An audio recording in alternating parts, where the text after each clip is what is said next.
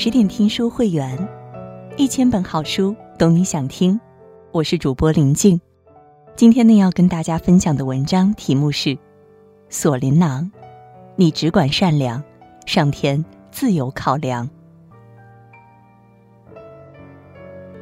纽约林肯中心大卫·寇克剧场内，座无虚席，观众欢声雷动，热情高涨，时而鼓掌，时而打着节拍高呼“火丁”。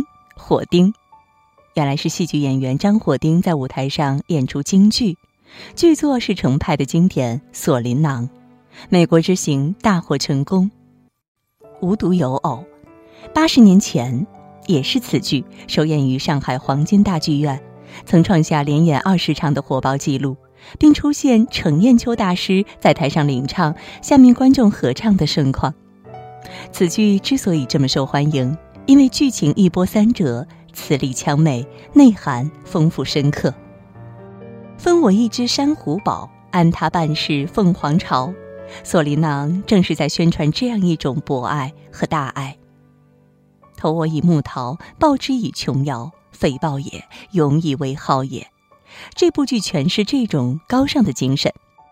这部大成之作歌颂着人性的光芒和温暖，传递着一个朴素又美好的道理。善心是从不失败的投资。再富有，也不忘善良的本性。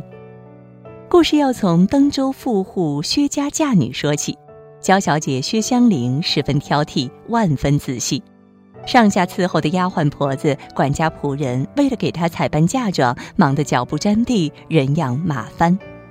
这话可没夸大，别的大物件不提，单看看薛小姐对一双绣鞋的苛刻要求。那花样要鸳鸯戏水的鸳鸯嘛，一个要飞，一个要游，不要太小，也不要太大。鸳鸯要五色，彩羽透清波，墨绣斜尖处，提防走路磨。配影须佳画，衬个红莲花。莲心用金线，莲瓣用朱砂。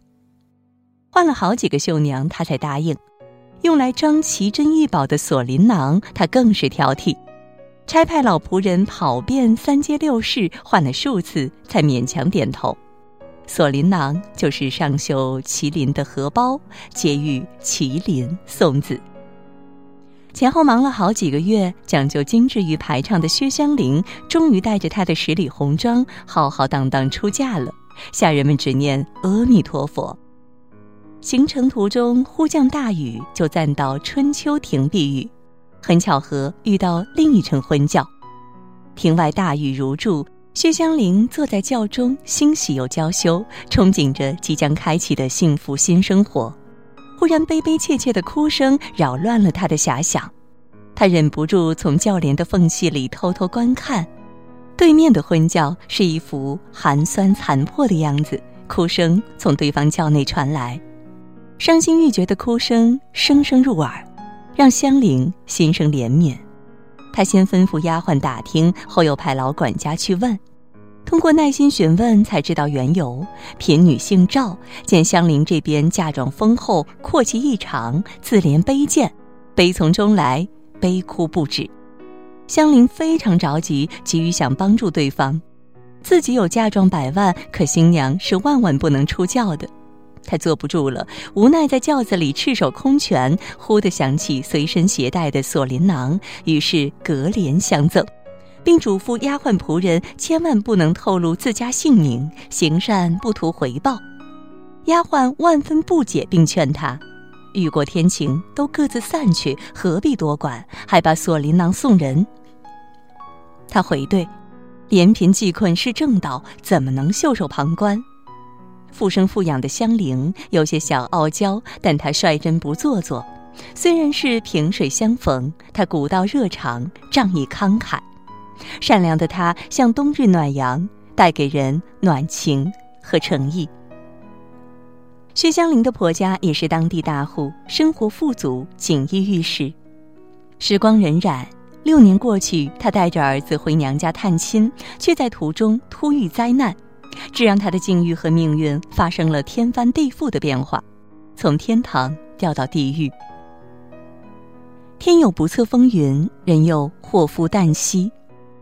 正行进途中，一场突如其来的洪水席卷大地，瞬间把车子和随从都冲散。等他迷迷糊糊的清醒过来，已经被裹挟着混入流民的队伍，来到莱州。比起葬身水患的那些人，他还算幸运，被救生船搭救。他惊恐失措，无望无助，看着陌生的人群，没有自己的一个亲人，都是骨瘦如柴、破衣烂衫的灾民，自己也是狼狈至极，真像一场噩梦。失落的走着，他忽然看见自己府里的奴仆胡婆，他像看见救星，他拉着胡婆的手说：“自己饿了，赶紧开饭吧。”从一个出有车、家有仆的阔太少奶奶，一下子沦落成难民，她还不适应这种转变。胡婆哭笑不得，提醒她今非昔比，现在不可能像以前在府里一生开饭，四个碟子八大碗，山珍海味随意吃。饿也没办法，好在本地有个绅士卢员外设了粥棚，等会可以排队去领碗粥喝。由于难民太多，胡婆好不容易打来一碗粥，饥肠辘辘的她刚要喝，这时候看到一个老婆婆走路踉跄，饿得直哭，她端起自己的粥，毫不犹豫地送给了老人，急得胡婆直跺脚，责怪她都沦落到这步田地了，还有闲心帮别人。这就是香菱，哪怕我已经一无所有，也尽我微薄之力关心他人。世间寒悲凉，他用真情和爱心。在撒播着温暖，一个善良的灵魂总在不经意间散发芬芳。他的这一善举正好被卢府的仆人看到，就说现在府里正给小少爷雇保姆，待遇不错，吃住有靠。这位大娘子长相不俗又心善，他会极力去推荐。就这样，他来到卢府应差。小少爷天灵比自己的儿子小一岁。恍惚间，他时常把灵儿当成自己的儿子。这一天，他带着天林在后花园玩耍。这个院子和以前自家的园子布局相仿。他触景伤情，百感交集，顿悟贫富无常，往事历历在目，亲人们生死未卜。他边哭边想：我知道铁富贵一生注定，又谁知人生树顷刻分明。想当年，我也曾撒娇使性，到今朝，哪怕我不信前尘，这也是老天爷一番教训。他教我收余恨，免娇嗔，且自新，改性情，修炼试水，苦海回身，早悟兰因。天灵大喊了几声“薛妈”，他这才如梦方醒，原来是小少爷不慎把球扔到花园的东角猪楼上，让他去捡拾。来府里第一天，卢夫人就嘱咐过他，任何地方都能去，唯独不能上朱楼。他很为难，少爷急得大哭。他无奈登楼寻求，因对小少爷倾注了太多的母爱成分，才百依百顺。虽然自己平白无故遭遇灾难，万贯家产付之东流，但他在醒悟中坚强，在绝望中慈悲。他尽心尽力，恪尽职守。推开门，四处寻找，猛抬头看见供在神案上的锁麟囊。虽然六年过去，但是他认出那是自己出嫁前娘亲送他的锁麟囊。他手捧锁麟囊，睹物思人，想到自己的经历，泪如雨下，失声痛哭。小少爷被他的失态吓坏了，赶紧跑出去告诉自己的母亲：一个下人私自闯楼，一定要家法惩处的。卢夫人闻听，让丫鬟把她带到客厅训斥问话。当香菱喊出锁麟囊时，夫人先是一愣，接着就详细盘问她的家世和家乡等情况。她一一回禀，从出嫁日期、避雨现场、赠囊前后，最后又问到囊内珠宝名称。薛香菱记忆犹新，她说。有金珠和珍宝，光华灿烂；红珊瑚、碧翡翠，样样俱全。还有那夜明珠，粒粒成串；还有那赤金链、紫英姬、双凤簪，八宝钗穿，一个个宝运光环。这男儿虽非是千古罕见，换衣时也够他生活几年。主子面前，奴仆是没有座位的，但是盘问的过程，香菱的座位也从下位到客位，再到上位。他抑制不住的兴奋，让自己的丫鬟带薛妈去休息换衣服。他这儿正高兴着，卢员外着急忙慌回府，和夫人埋怨，招来一个薛妈，可是惹来大麻烦。薛妈的老娘、孩子、官人、丫鬟婆子来了很多人要进府，夫人连声说：“好，好，好。”他不解，夫人神秘地说：“一会儿就揭谜底。”众人来到府里，请出薛香菱相见，换上朱衫，头戴珠翠的薛香菱雍容华贵，仪态万方。亲人相见，抱头痛哭。当官人质问他，既然是在此为奴，为什么能穿上好的衣服时，他无言以对，因为他也不明白卢夫人为什么对自己这么厚待。他疑惑地看着卢夫人。